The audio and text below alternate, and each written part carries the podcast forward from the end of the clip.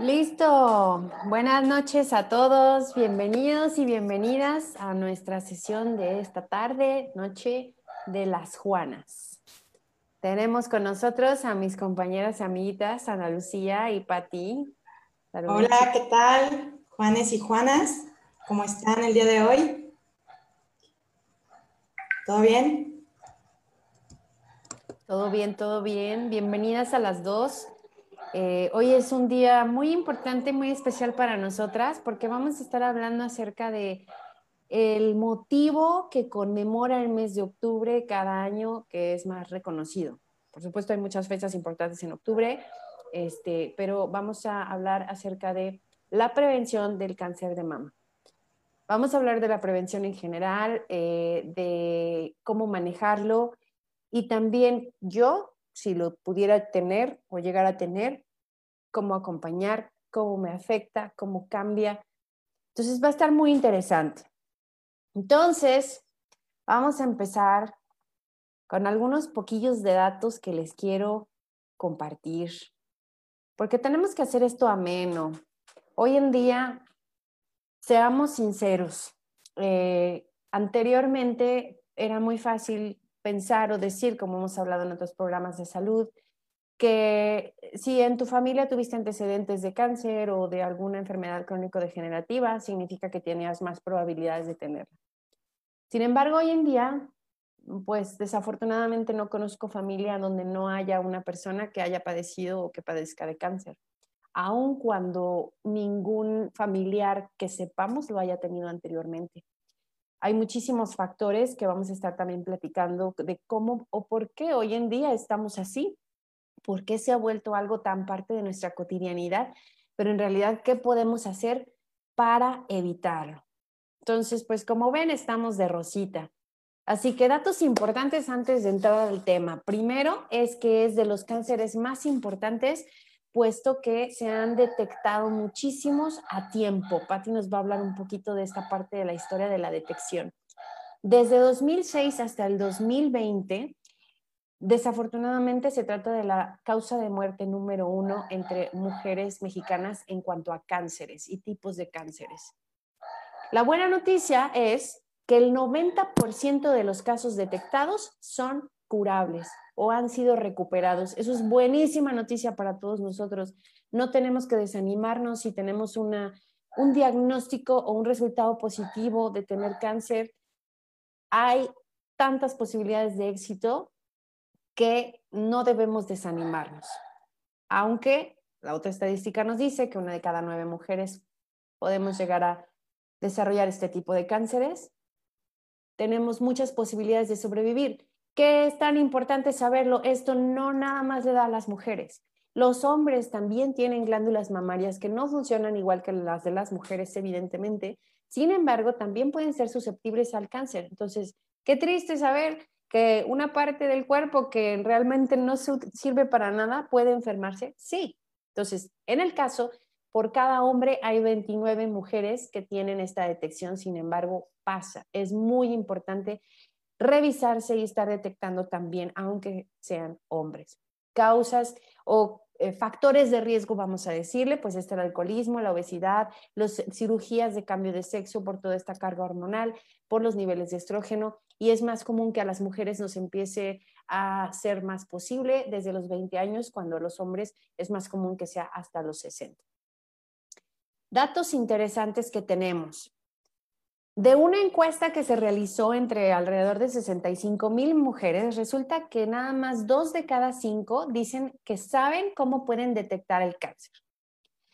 El 25% creen que el bulto que te puedes encontrar en el seno va a ser necesariamente algo de cáncer, cuando sepan que no. Un bulto puede ser una bolita de grasa, puede ser la glándula mamaria que esté tapada o en la parte de la lactancia puede haber un problema. No siempre significa cáncer, pero sí siempre significa que tengo que ir a revisarme porque resulta que ya preguntando realmente los síntomas, solamente dos de cada diez realmente conocemos cuáles son los síntomas del cáncer de mama. Hay muchas de esas cosas que ya no queremos ser tan repetitivas de todos los anuncios que van a ver en la televisión, entonces por eso queremos darles como que más datos interesantes, ¿no? Hay muchos lugares donde pueden consultar cuáles son estos síntomas que nos pueden dar una alerta. Ahora, de ahí a que vayamos al doctor, hay mucho trecho. La mayoría de las mujeres nos da pena, nos da miedo y no se diga de los hombres. Como ejemplo, todos este tipo de exámenes que podemos considerar que son muy invasivos, es que me van a meter por allá algo, es que me van a estar tocando, es que yo soy muy privada, no quiero que me vean, pues resulta que luego terminamos yendo cuando ya es un asunto muy grave que no podemos evitar. Entonces, superemos todas estas partes de la vergüenza porque eh, el médico es un profesional y para eso está preparado. Entonces, efectivamente tenemos que cuidar nuestro estilo de vida y es muy importante que conozcamos esta parte del alcoholismo y el ejercicio nos van a ayudar o a afectar. Datos importantes también, de este año 2020 ya vamos a hacer en México más de 60 millones de mujeres. Imagínense cuánta atención médica vamos a necesitar. Tenemos que cuidarnos y no nada más en la parte de salud, en todo. ¿Sabían que el 80% de las mujeres usamos una talla equivocada de brasier?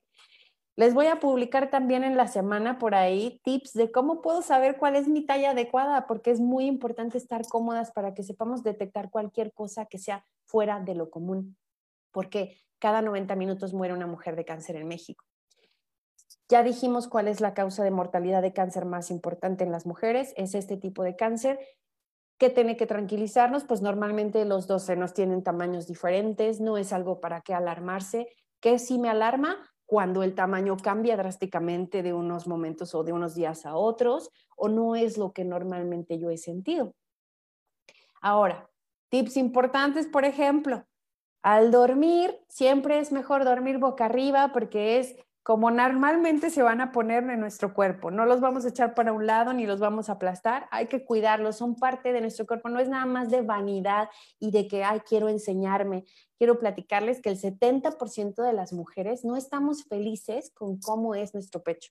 Es que está muy chiquito, es que está muy grande, es que está muy caído, es que decimos mil cosas cuando tendríamos que apreciar el gran privilegio que es tenerlos, ¿sí? Para que sepan información que cura y que también les va a divertir un poquito. El 89% de las mujeres podemos excitarnos nada más con el simple contacto hacia el pecho.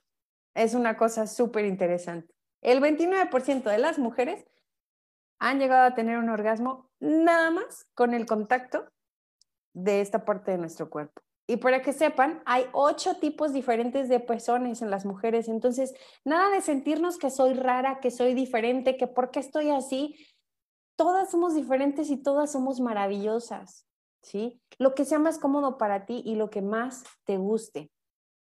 Entonces, aparte de cuidarnos el día a día y sentirnos bien, es bien importante no dejar el ánimo cuando tenemos este tipo de diagnósticos o cuando una persona a la que amamos es diagnosticada con esto. Hay muchísimas personas famosas que ustedes pueden ver sus historias de sobrevivencia. Daniela Romo, Angélica María, Bárbara Mori, Adamari López, Olivia Newton-John, John, Kylie Minogue, Sheryl Crow, todas ellas han tenido cáncer de mama y son sobrevivientes. Pero estoy segura de que todas las que ustedes conozcan que sobrevivieron o que lamentablemente este cáncer se las llevó, son de las mujeres u hombres más admirables que hemos visto. El cáncer, y, ojalá que no lo hayan vivido, pero para los que sí o los que no, es una de las enfermedades más difíciles de vivir por la calidad de vida, cómo empieza a verse afectada. Pero también es el punto bueno que les vamos a decir, te da mucho tiempo, te da mucho tiempo para poder disfrutar lo que te queda de vida y mejorar tu estilo de vida para disfrutar con tu familia. No es una enfermedad que de un día para otro te vas y ya no supiste qué onda, no te despediste como hay muchas otras. En esta tienes tiempo, puedes elegir los cuidados que tienes, puedes convivir con tu gente, tienes tiempo de amar, de perdonar, de mil cosas. Esa es la parte buena que les puedo compartir. Yo lo viví en mi familia muy cerca, y agradezco esto. Agradezco que tuve tiempo de procesarlo, de llegar al momento donde dices, aprovechamos todo, me siento satisfecha con lo que pude dar, se hizo lo posible, pero retomo lo del inicio. Siempre el gran arrepentimiento es, ¿por qué no fuimos antes a que se detectara? Porque tenemos estos tabús, tenemos miedo, no quiero que me toquen, no quiero que me vean, no, qué miedo, incluso el simple miedo de que me digan que sí tengo, entonces no voy. Olvídense de eso, créanme que lo van a agradecer y díganselo por favor a todos aquellos que conozcan de más de 50, 60 años, que son los que hoy en día están más cerrados. Déjense de todos esos miedos, vayan, mejor ir ahorita que me digan cómo cuidarme, cómo prevenir, a cuando ya no puedo hacer nada. ¿Sale? Le dejo la palabra entonces a mi compañera Patti.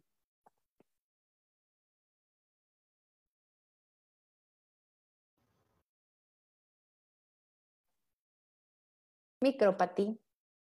Ahí voy, ahí voy. Ahí está, ya creo que ya, ¿verdad? Excelente, pues buenas noches.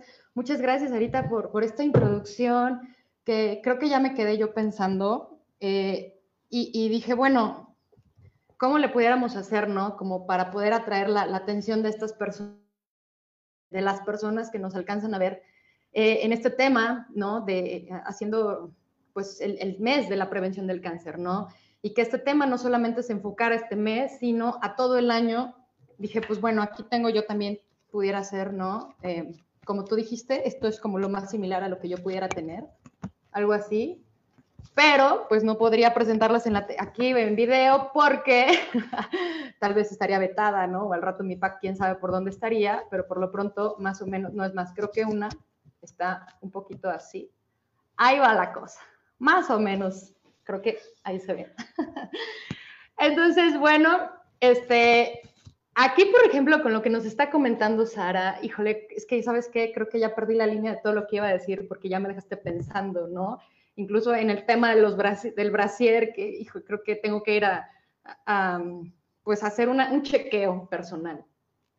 Pero bueno, ya entrándome en la parte que me corresponde a mí presentarles, pues así como nos comenta Sara, ¿no? De historias de supervivencia de personas, porque aquí no tenemos como dice Sara, no estamos exentos, no estamos exentas, en este caso exentas, eh, a que nos suceda o a que alguien cercano a nosotros nos suceda, ¿no? Eh, les platico que en las últimas décadas la tasa de cáncer en algunos países se ha incrementado, ¿no?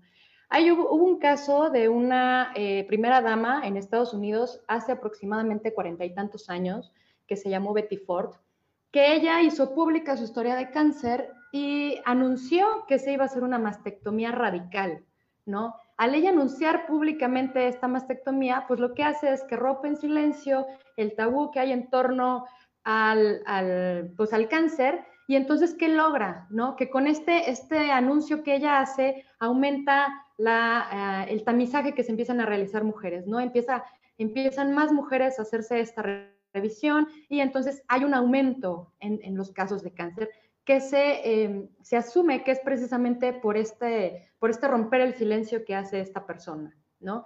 Incluso este fenómeno los científicos o los investigadores le llamaron la señal luminosa de Betty Ford. Ella se hace esta mastectomía radical y pues ella apenas falleció hace algunos años, que en paz descanse, murió a los 93 años de edad.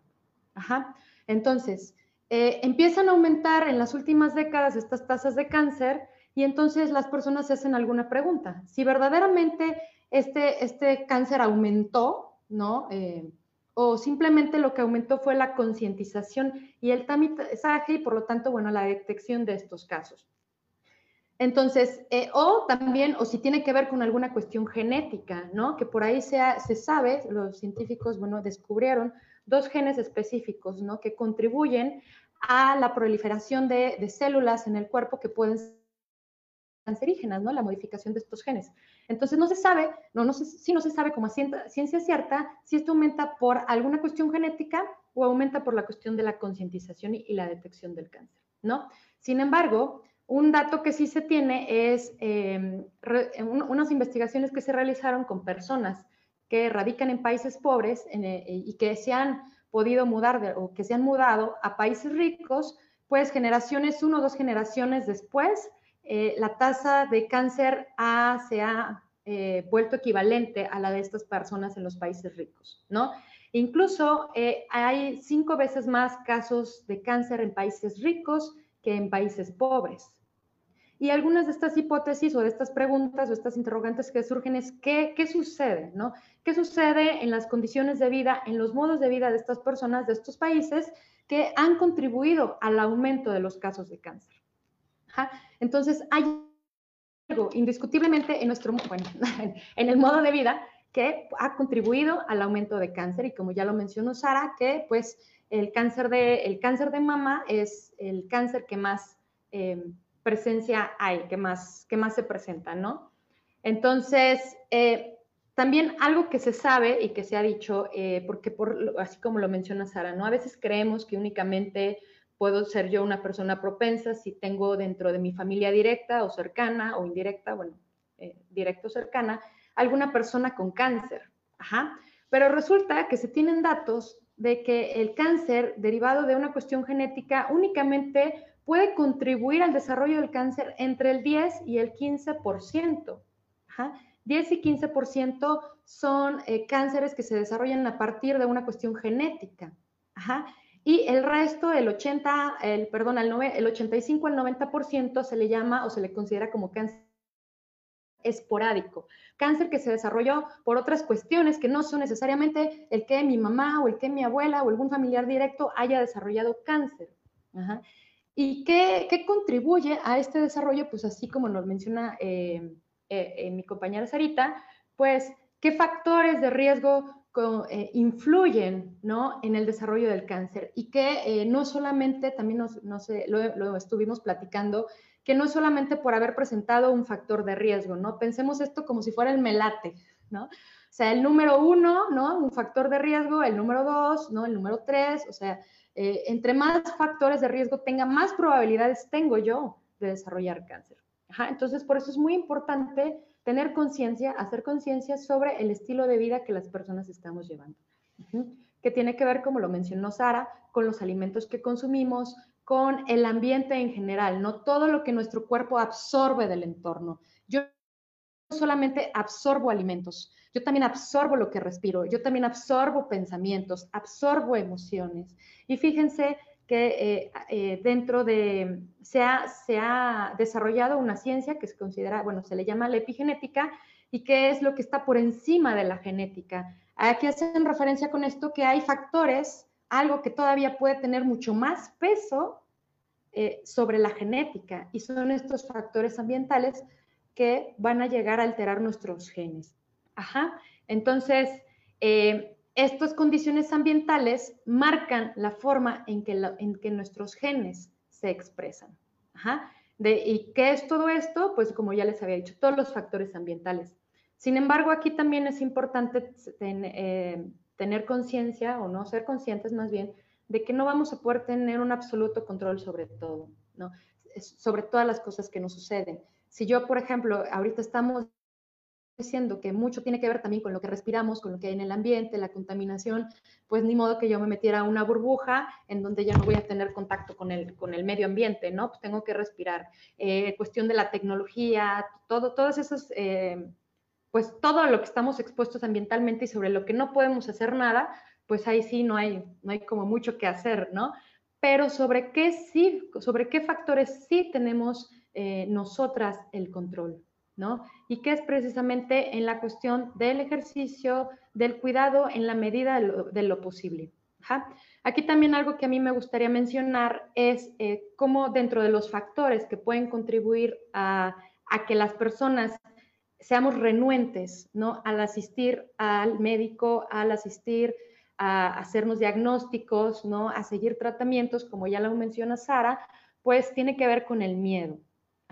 Entonces es bien curioso porque hoy en día hay muchos avances tecnológicos, pero así como hay muchos avances tecnológicos, pues también los factores de riesgo se incrementan, ¿no? Porque cada vez consumimos más alimentos procesados, cada vez hacemos menos ejercicio, somos personas más sedentarias, y más ahora que todo es desde nuestra casa, ¿no? Pero también como ese acceso a la, información, muchas veces también a la no adecuada información, puede contribuir al desarrollo del miedo. Y para desarrollar nosotras miedo, pues hay muchísimos factores, ¿no? Pero uno de, y, este miedo es, es, pues es, es una emoción básica, es fundamental. Claro que el miedo nos ayuda a prevenir, ¿no? Pero cuando ese miedo ya se vuelve excesivo, dentro de las fobias hay una que se le llama la iatrofobia, ¿no? Y hay otra que es la nosofobia. La primera, la iatrofobia, tiene que ver con el miedo a los médicos, ¿no? a todo lo que tenga que ver con personal médico, hospitales, clínicas, tratamientos, ¿no? O sea, porque eh, de repente por diferentes experiencias que ah, tal vez tuvimos en la vida o que supimos de casos o que contacto con algún personal de salud, pues muchas veces sucede, ¿no? Que vamos desarrollando cierto temor, pero a veces ese temor se nos va un poquito de las manos y en lugar de ayudarnos a prevenir, pareciera que nos paraliza. Y entonces yo no quiero saber nada de médicos y nada que tenga que ver con el personal de salud, porque temo que en lugar de ayudarme, tal vez me enferme. Y la siguiente, que es la nosofobia, tiene que ver con el temor eh, excesivo, ¿no? que también llega a ser paralizante, del desarrollo de alguna enfermedad en particular. En este caso, el cáncer. Si yo tengo algún familiar con cáncer, ¿no? En este caso, alguna, alguna familiar con cáncer de mama, pues yo a veces también puedo llegar a tener un exceso de miedo al desarrollar el cáncer. Y aquí puedo tener dos tipos de comportamientos. Uno, que pudiera ser el, el, absoluto cuidado para todo, ¿no? O sea, un excelente, eh, un excesivo control sobre lo que consumo, sobre qué hago, sobre todo, absolutamente toda mi vida por este temor a enfermarme. Pero tengo que reconocer que detrás de esos comportamientos obsesivos, pues hay un temor. Y la otra pues al contrario, que sea algo de lo que yo no quiera saber. Ajá, porque tenemos un temor a que si yo sé sobre algo, ¿no? Si yo voy al médico me va a decir sobre, me va a hablar de algo que, sobre lo que yo no quiero saber por temor. Y ya lo ha dicho mi compañera Sara, ¿no? Eh, la desinformación muchas veces es el mayor daño que nos podemos hacer nosotras. Ajá. Incluso dentro, eh, ¿qué podemos hacer en contra del temor? Pues la confianza. Ajá.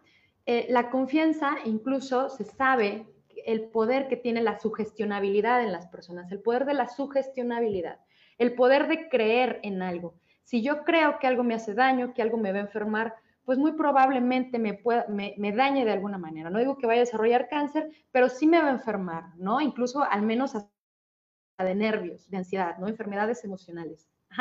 Y al contrario de eso, o sea, si yo creo que algo me va a ayudar, Incluso, ¿no? Se tienen datos o se dice que el 50% de la cura está en la confianza, en la confianza que yo le pueda tener al médico y en la confianza que yo le pueda tener a mi salud. Ajá, en que yo pueda confiar en que algo me va a ayudar. Y si yo no confío, si yo tengo este miedo, pues una, me limito, me alejo o creo que no me va a ayudar y también hay casos, ¿no? En donde yo voy, me hago un diagnóstico, tengo pavor al, me hago una prueba, tengo pavor al diagnóstico, me dan un diagnóstico e incluso muchas veces teniendo ya el diagnóstico en mano, pues también tengo pavor al, al tratamiento, ¿no? Porque creo que no me va a ayudar. Y entonces muchas veces estos temores lo que nos hacen son elegir puertas falsas. ¿no? Salidas alternativas. Ir a buscar con la vecina, con el amigo, con cualquier otra persona, menos con el especialista que me va a ayudar. No está, más bien, nosotros también apoyamos las terapias alternativas, ¿no? incluso la terapia emocional tiene que ir acompañada, la paciente tiene que ir acompañada de este trabajo emocional, pero no se puede dejar de lado el trabajo del especialista. Entonces, pues, eh, estos temores eh, hay que empezar a vencerlos. No digo que sea fácil, yo no he pasado por una situación así. No niego que pueda tener un pavor si me llega a pasar, pero a mí o alguna familiar cercana pero que se hace, sabemos, ¿no? Que tal vez sea algo sobre lo que yo no voy a poder sola, pero siempre puedo buscar ayuda. Recientemente, con estas pláticas que hemos tenido, con estos espacios, muchas personas se han acercado a nosotras para, para pedir ayuda, ¿no? Y entonces creo que ese es un reconocimiento. Yo soy consciente de que hay cosas que quiero hacer, pero que soy consciente que no puedo sola. Entonces, aquí está eh, la, la sugerencia siempre, ¿no? Pidamos ayuda porque no estamos solas. Y pues eso sería toda mi parte. Muchas gracias, Ana Lucía. Y me quedo aquí con mis Listo. chuecas. Oye, muy bien que las, las pintaste y todo. Súper no, así son una foto, son una foto. Me tomé una foto, las hice grandotas y las corté. Así están. Excelente. Bueno, si tenemos oportunidad ahorita, trabajamos el tema de la autoexploración, que así como mencionaba Sara, realmente es súper importante y yo creo que no tenemos como este conocimiento de cómo, este, cómo explorarnos, ¿no? Y algo que tiene eh, la mamá es que en sí pues tiene muchísimas, este, o sea, no, no, es totalmente lisa, ¿no? Entonces, el saber un poquito eh, de cómo es, o sea, de, de, que cada seno es totalmente distinto, es una pauta para la prevención. Y entonces, este, bueno, creo que eh, tocaron como puntos súper importantes y que quiero conectar con lo que les voy a mencionar el, este, ahorita en estos momentos, que es, bueno, ya Pati habló de acerca de, de estadísticas, de puntos de, de, prevención, o sea que ahorita, sobre todo en octubre, ¿por qué se da este mes? Porque se, se, apuesta muchísimo al tema de la promoción de la salud y la prevención. Sabemos que va aumentando, y eso, como mencionaba Pati, no lo podemos controlar, pero hay situaciones que sí podemos controlar. Pero en caso de que si a, si a mí ya me dieron un diagnóstico y ese diagnóstico fue cáncer, entonces hay distintas estrategias que podemos tener para enfrentar esto.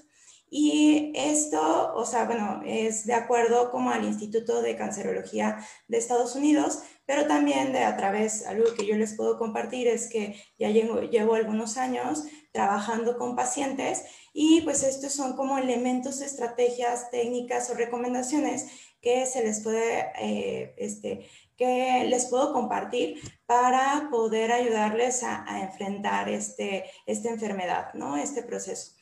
Y eh, bueno, lo primero es saber y conocer el tema de los sentimientos y cómo eh, se genera en todo el proceso de cáncer.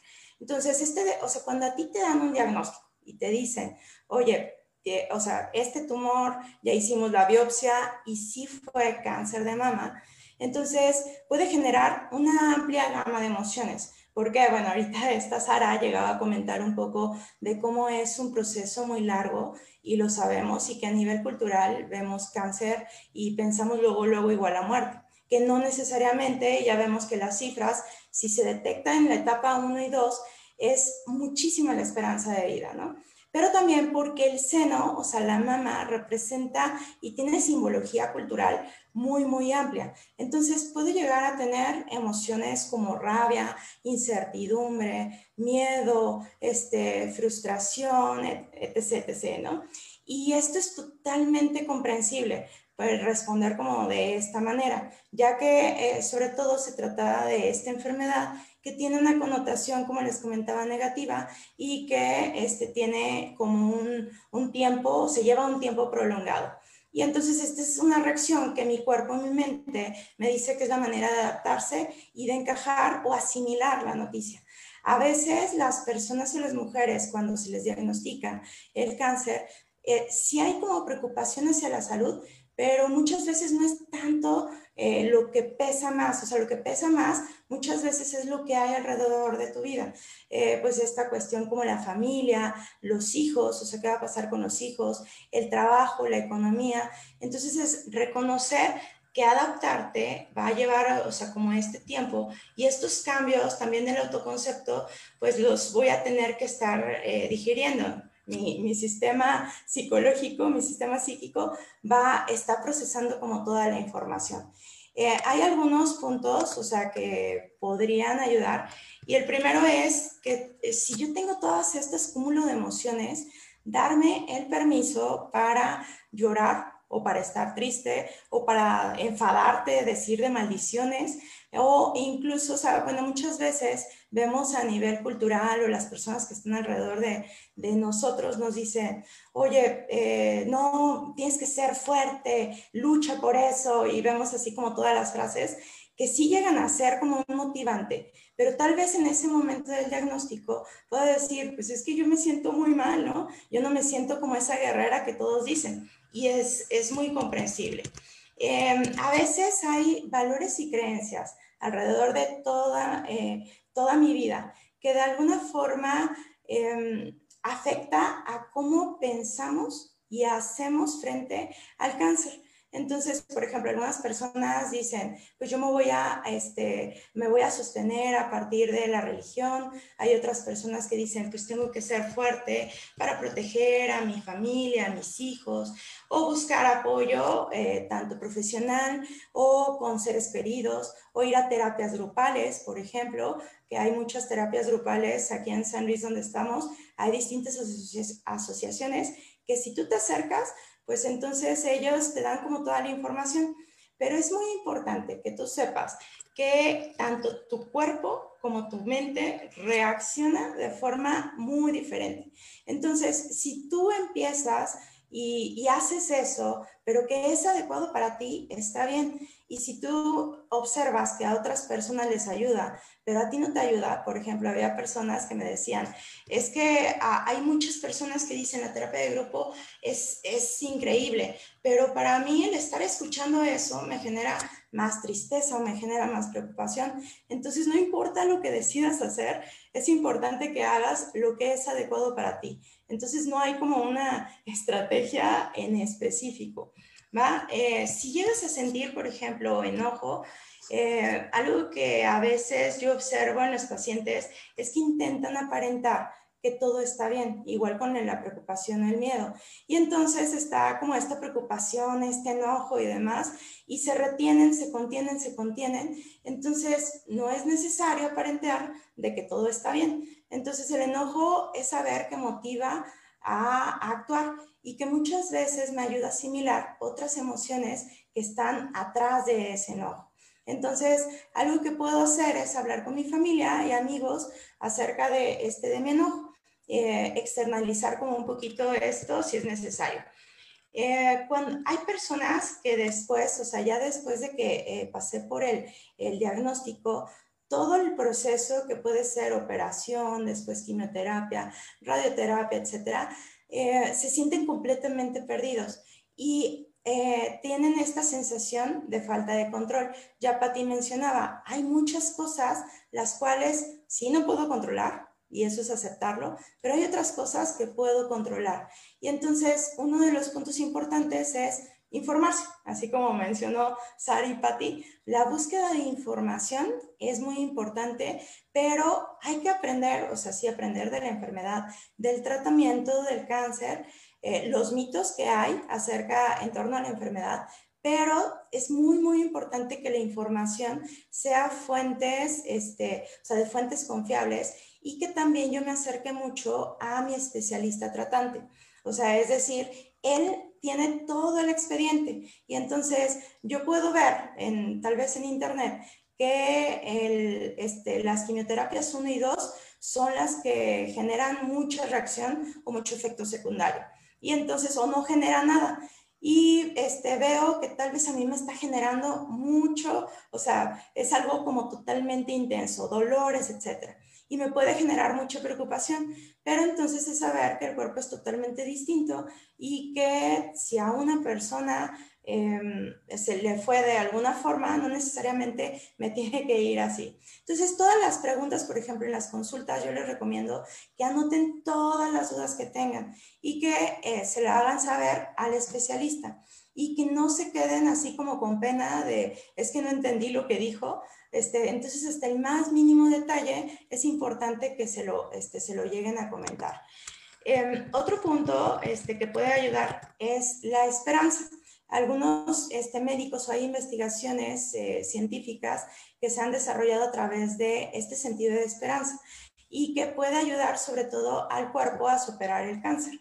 Esto es algo que eh, más o menos relacionado con lo que comentaba Patti. Y este, algo hay sugerencias para fortalecer el sentido de esperanza.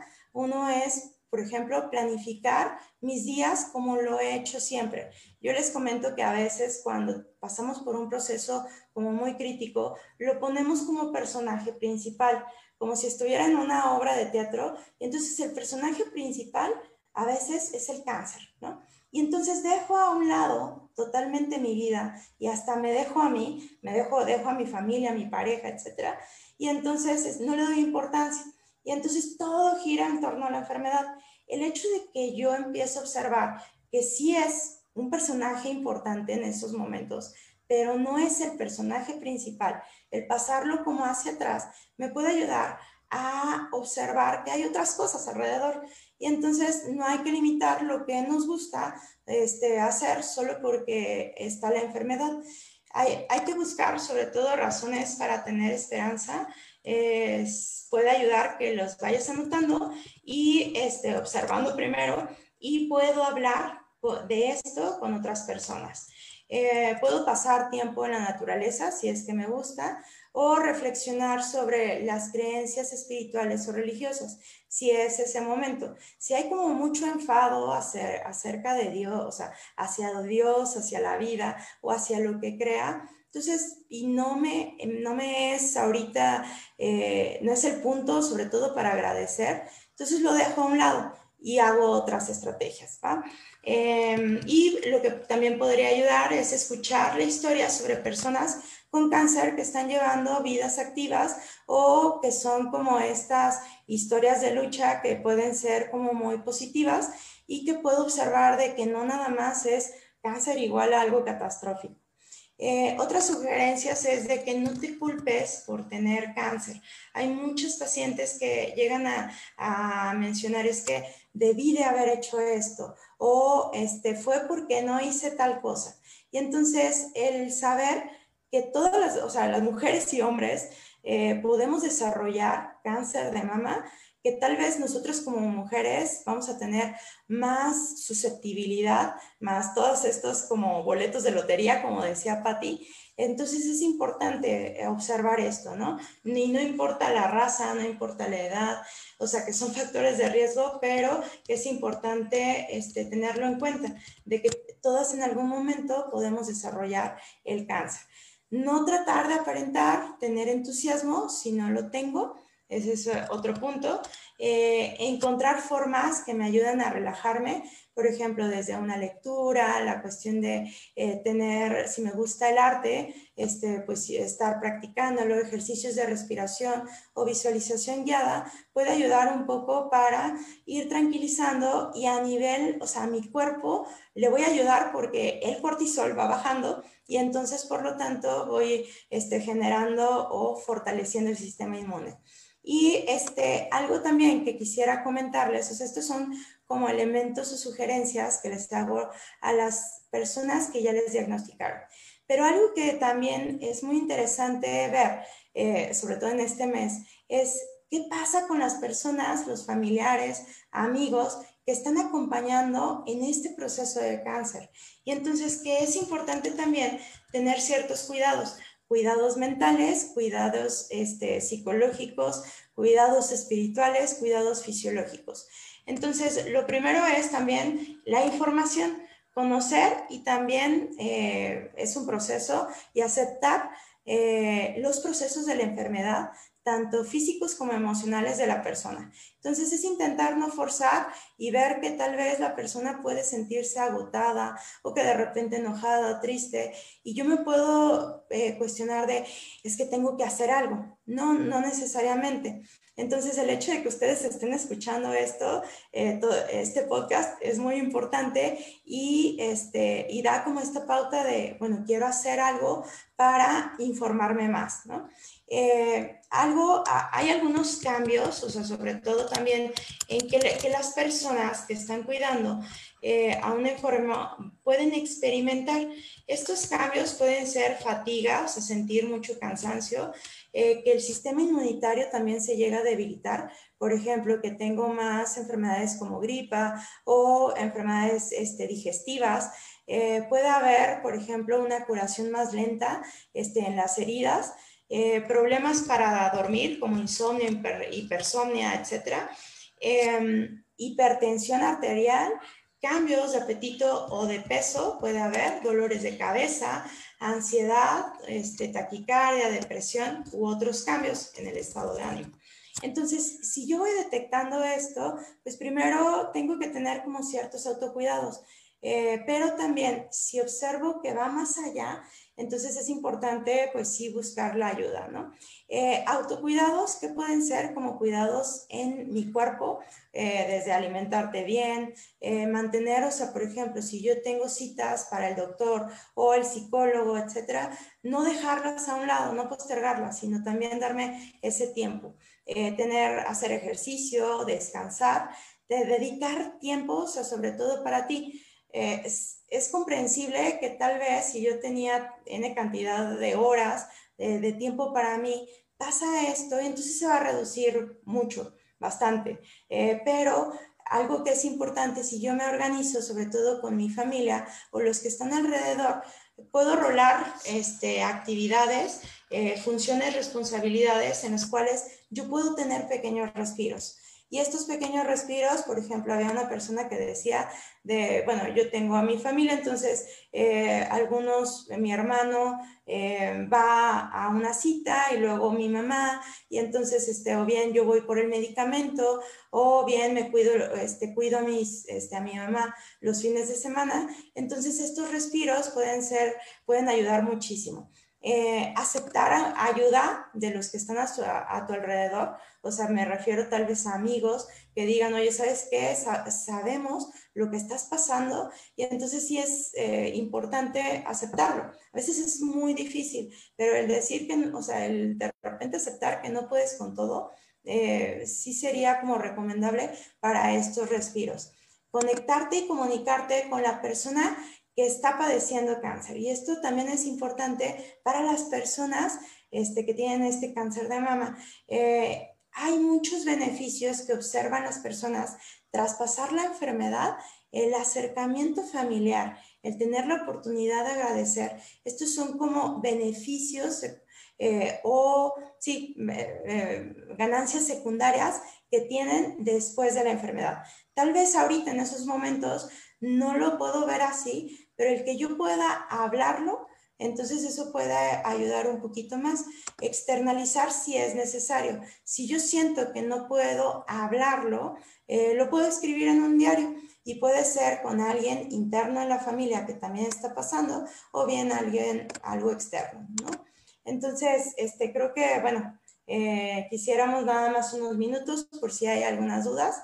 Estos son solamente algunas recomendaciones y es saber que no es, o sea, no se está solo, hay mucha información de esto y que creo que este, pues está este apoyo tanto de grupos, de asociaciones, eh, apoyo psicológico y pues personas eh, dentro de la familia o dentro de, las esferas o grupos sociales que pueden ayudar, ¿no? Entonces, Patti, Sara, ¿quieren comentar? Fíjate que ah, Dale, dale, Pati, Gracias. Este, ahorita que, estamos haciendo como el llamado a las personas, ¿no? A la confianza hacia el personal médico, hacia la gente especialista, este, hacia, hacia la misma gente, ¿no? yo también me gustaría hacer como un llamado precisamente a estos especialistas que yo sé, yo sé que eh, tienen una vocación, ¿no? Que por eso estudiaron y que por eso están, o sea, su vocación debe ser enorme. No dudo eh, que sea nada fácil, ¿no? Yo creo que deben de tener muchísimas alegrías, muchísimos momentos de grandes alegrías y también estoy segura que deben de tener muchos momentos de muchas frustraciones y de todo tipo de emociones, este, este personal especialista. Eh, pero algo que estuve, estuve revisando es que muchas veces hoy, hoy en día, lo sabemos, ¿no? Porque incluso lo decimos, ¿no? O sea, yo no quiero ir al lista, yo no quiero el seguro, yo no quiero ir y tenemos, o sea, hasta nosotras mismas tenemos ese pavor de ir a cualquier centro de salud porque, porque lo, consideramos la, medicina de hoy como algo muy, muy rápido, como muy indiferente, como muy superficial, porque en, muchos, en muchas ocasiones sí sucede de esa manera, ¿no? Entonces también este llamado a estos especialistas que, pues también a, que todos, ¿no? Porque también nosotros como psicólogas, a, a, los especialistas, a la gente que estudia oncología, eh, bueno, a los oncólogos y oncólogas y a todos estos especialistas, pues también, ¿no? Como a sensibilizarnos sobre el tema, porque muchas veces esto también tiene que ver con qué tanto las personas confían, ¿no? Desde, el, o sea, una cosa sí es el conocimiento que te ofrece el médico, pero otra cosa también es la confianza que, el médico te puede ofrecer, ¿no? Porque pues el miedo, la persona que va con miedo, pues es, es, la paciente, ¿no? Entonces, ese sería como mi comentario. Y el sí, sentido humano. Estoy de acuerdo y creo que, bueno, ahorita nos da más pavor que nunca ir a un centro de salud. No queremos ir a pararnos al seguro o a alguna clínica, ni siquiera de análisis, porque el COVID está por todos lados todavía. Menos, gracias a Dios, ya estamos en amarillo, pero creo que aún así podemos tomar las medidas para no saltarnos nuestros exámenes periódicos. Eh, es muy importante que lo hagamos por más pena, ya lo hemos dicho, eh, que las mujeres desde que empezamos con la edad reproductiva, desde la primera menstruación, que empecemos a ir al ginecólogo y que después cuando empieza la vida sexual activa empecemos a tener exámenes de Papa Nicolau y que después cuando somos más grandes ya empecemos a hacernos mastografías. Es, son cosas que tienen que volverse de rutina. Pero aquí también algo importante que considero es que sí, en Internet vamos a encontrar mucha información importante, pero no la consideremos un diagnóstico. Son señales de alarma, información para cómo explorarnos, eh, de dónde poder acudir, 100% importante el Internet, pero no para autodiagnosticarnos y sin ir a un especialista decir, ah, ya tengo esto, es que tengo una bolita, ya tengo cáncer. No, no, no, calma, calma. Vayan con el especialista con el que se sientan más cómodos para que nos ayude a diagnosticar y ya poder tratar de la manera que queramos, ¿no? Ya sea holística, eh, la, tradicional, mm, de todo lo que queramos, ¿no? Ese es mi punto. Excelente, sí, totalmente de acuerdo. Y, ese llamado también a, los especialistas, a, todos los que estamos en, en, el área de los profesionales de la, de la salud, el tener como este sentido humano que sí es importante, bueno, eh, yo les puedo decir que muchos de mis pacientes que han tenido estrés postraumático es a partir de cómo se me da el diagnóstico, la manera. Entonces, eh, sí es como muy importante el tener empatía, el saber que tal vez yo como profesional lo veo de todos los días, ¿no? Pero este diagnóstico es algo, un evento único para la persona. Entonces, el tener como esta empatía, el qué pasaría si a, mi familia este, le, le dieran una noticia muy mala, cómo me gustaría que me, este, que me comentaran, ¿no? Entonces, y que bueno, bien, si bien este punto de las creencias, todos estos elementos psicológicos, que hay como mucha, mucha gama este, de información, el saber que si yo entonces tengo esta creencia de que esto que estoy haciendo, pues tiene que ver con el apego al tratamiento. Entonces ese apego al tratamiento o bien, eh, sí, como el decir, bueno, mi quimio, mi quimio o la radio va a ayudar, o sea, va a ayudar y estoy teniendo como el control de, este, de mi enfermedad. Ajá. Sí, esa sensación de control es súper importante. Así es. Sí, y, en esa parte de, como ya lo hemos dicho, ¿no? O sea, yo no puedo controlar lo que pasa en mi vida, lo único que yo puedo controlar es la manera en la que respondo a lo que pasa en mi vida, ¿no? Y, y que el mayor control de lo que sucede en mi vida pues digo, no voy a controlar todo, pero que yo pueda más o menos tener como conciencia, eh, responsabilidad eh, eh, sobre mi vida, ¿no? Sobre, sobre mi comportamiento, sobre mi autocuidado. Aquí es muy importante lo del autocuidado. Ahora se nos hacía muy curioso, ¿no? Y yo creo que todas las personas lo hemos visto, cómo, cómo tenemos ahora mucho miedo, ¿no? Sobre el COVID, pero seguimos dejando de lado factores de protección muy importantes, como la alimentación principalmente, lo que como, lo que tomo, lo que pienso, o sea, todo, no solamente el alimento, pero en una parte también muy importante, porque estamos hablando del tratamiento, ¿no? Del apego al tratamiento, pero no solamente el apego al tratamiento médico, también al tratamiento emocional, al acompañamiento emocional y también al, acompañamiento o, a la parte de la alimentación, ¿no? Porque a final de cuentas somos un cuerpo que también necesitamos esa alimentación. Y hoy en día, precisamente también uno de los factores que ha contribuido a que dentro de los países ricos haya una mayor incidencia de cáncer, además, claro, de la detección, pues mucho tiene que ver con tantos alimentos procesados, ¿no? ¿Cómo tendemos más a correr al oxo y a lo más rápido, al súper, ¿no? De, de, los alimentos más procesados que me pueda encontrar, esos son los que me llevo, ¿no? Como de repente dejamos, olvidamos ir al mercadito, ¿no? A la verdura que fue cosechada aquí, ¿no? Que trae a su gusanito incluso, que trae, que viene, nos, nos comentaba una investigadora que le mando muchos saludos, ojalá nos estuviera viendo, pero no creo, a la doctora Leticia Yáñez, ¿no? Que hace mucha investigación en torno a los alimentos, ¿no? Y a los agroquímicos que traen nuestros alimentos, y ella nos compartía que eh, los alimentos más sanos no son esos que vienen eh, que no vienen perfectos, ¿no? Como decíamos del busto, pues no es perfecto, o sea, en, en, ¿no? Pero eso lo hace perfecto. Y en el tema de los alimentos, pues lo más sano es la manzanita esa chiquita que trae incluso el gusanito y que viene medio abollada y que viene de muchos tamaños. Y nosotros es lo que no queremos, buscamos como la perfección, cuando en la naturaleza eh, en la cuestión estética, pues no hay perfección, ¿no? Y queremos ir por las manzanas más grandes y más resplandecientes que están embarradas de cera y que son como de este tamaño este, súper modificadas genéticamente queremos ir al súper por todas esas verduras y, frutas y todos esos alimentos que lo que nos están haciendo es que están modificando. Si nosotros tememos a la cuestión genética, pues con todos esos alimentos, con todos esos químicos, estamos modificando nuestros genes, estamos modificando la manera en la que nuestros genes se expresan. Entonces, pues tener, digo, no, todo mundo somos garnachero, todo mundo eh, comemos de todo en el momento que pues, se nos antoja algo, ¿no? Pero sí procurar en la medida de lo posible cuidar nuestra alimentación, cuidar lo que comemos, lo que tomamos y no solamente eso, también todo lo demás que absorbemos, como pensamientos, Hasta el emociones. Sol. Hasta el, sol. Pero, pero, el sol con cuidado, porque el sol tiene sus, o sea, necesitamos vitamina D también, ¿no? Pero como sí, o sea, híjole, no, no, no podemos evitar todos los factores de riesgo, pero sí podemos cuidarnos de algunos. Sí, y hablando de cosas que no podemos evitar, si alguien no la ha visto, se la súper recomiendo la serie de Chernobyl, que habla del desastre en una planta nuclear que hubo en Rusia. Y, y, después, buscando datos, y ustedes también lo pueden corroborar, es la incidencia de cáncer que hubo en el mundo después de este incidente, que las corrientes de aire llevaron toda esta radiación que salió hacia la atmósfera se, corrió hasta países y continentes diferentes. Entonces, esta contaminación afectó mucho, mucho la incidencia de cáncer en todas las personas de, ya todos los países, porque no es de que, ay, aquí explotó y nada más este, tuvieron problemas los del pueblo, no, fue una cosa mundial que afectó sin lugar a dudas a toda la humanidad.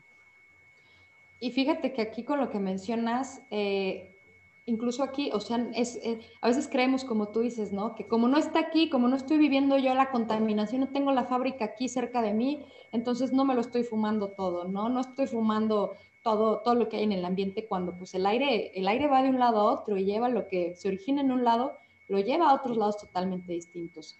Entonces, eso es muy importante. Y que la conciencia, o sea, entonces también va hacia la parte de las grandes empresas que tal vez yo puedo hacer una carrera en contra del cáncer de mama, pero sé que mis productos tienen tantos químicos y entonces es, es como un llamado de atención a, a, todos, o sea, el decir, ok, pues yo estoy como promoviendo la salud, ¿de qué forma desde, mi, este, desde mis productos que estoy eh, en la producción, cómo poder este, eliminar como ciertos riesgos? Desde mi trinchera, ¿qué hago? Me encanta la pregunta, me encanta la pregunta, más bien el comentario de Citlali, ¿no? O sea, ¿cómo dice el cáncer, como otras enfermedades, es una experiencia de vida y no de muerte? La vida comienza cuando volteo a ver, a ver mi ser desde mi propio cuerpo. Y es claro, ¿no? Porque todas las personas compartimos un mismo destino. Ahí sí tenemos el destino, el, el único destino que tenemos las personas es que vamos a morir algún día. ¿No? La cosa es como nos comentaba Sara. Que como yo, yo no soy consciente, yo creo que nunca me va a pasar, entonces no me cuido, no cuido a mis seres queridos, no me procuro, no disfruto, no vivo, o sea, en realidad pareciera que no estoy viviendo. Y entonces hemos sabido, eh, se han escuchado eh, testimonios de mujeres sobrevivientes del cáncer que incluso agradecen, no digo, yo agradezco a la vida enormemente que me haya dado esta enfermedad, porque a partir de ese momento empecé a ver la vida en la manera en la que la veo ¿no? Entonces, ese sería, ¿no? que no nos esperemos a que nos suceda o le suceda a alguien cercano, sino que empecemos a cuidarnos, a cuidar nuestra vida y de esa misma forma, pues incluso cuidándome yo, cuido a la gente que está cerca de mí y cuidando a la gente que está cerca de mí, me cuido yo. Así Sin lugar a dudas pequeñas. ¿Algo que quieran decir para terminar, comadres? Pues les vamos a Pues- compartir un video, lo que decías, Ah, eh, Ana sí. Lucía, del video, porque pues aquí no podemos hacer esto. Coméntenos el video y vamos a hacer una cápsula informativa so- con esto, con una persona experta que de está en desarrollo y ya están aplicando una prueba para el cáncer de mama que solamente implica la saliva. Entonces es cero invasivo, cero incómodo, nada de pena y ha sido muy efectivo para detectarlo en fases eh, muy tempranas. Vamos a hacer esa capsulita por ahí esta semana. Así Y, es. y que re- revisemos, ¿no? De, de cómo son las formas adecuadas, porque pues no es tan complicado, pero tampoco es como de, ay, déjame, déjame, creo que no tengo nada, ¿no? Sino también hay, hay, hay formas, de hecho, eso no sé si nos lo quieras decir en dos Son, minutos. sí, sí, ¿tú lo? Eh, creo que sería más conveniente el poder hacer, o bueno, publicar el, el video, este, o sea, como el video, y, este, pues ya ahí como punto por punto. Sí. Correcto. Pero son solamente 15 minutos al mes, este, o sea, son 15 minutos nada más, no se recomienda más, ¿por qué? Porque luego no puedo observar que las diferencias. Entonces, este, pues bueno, es, es como un llamado a, a todos y todas, o sea, y todos también por, o sea, por este riesgo, pero también porque todos llegan a tener, ya sea mamá, pareja, este, o sea, eh, también para los hombres, el que puedan compartir esto, esta información, es como sumamente importante. Cuidémoslas, son perfectas.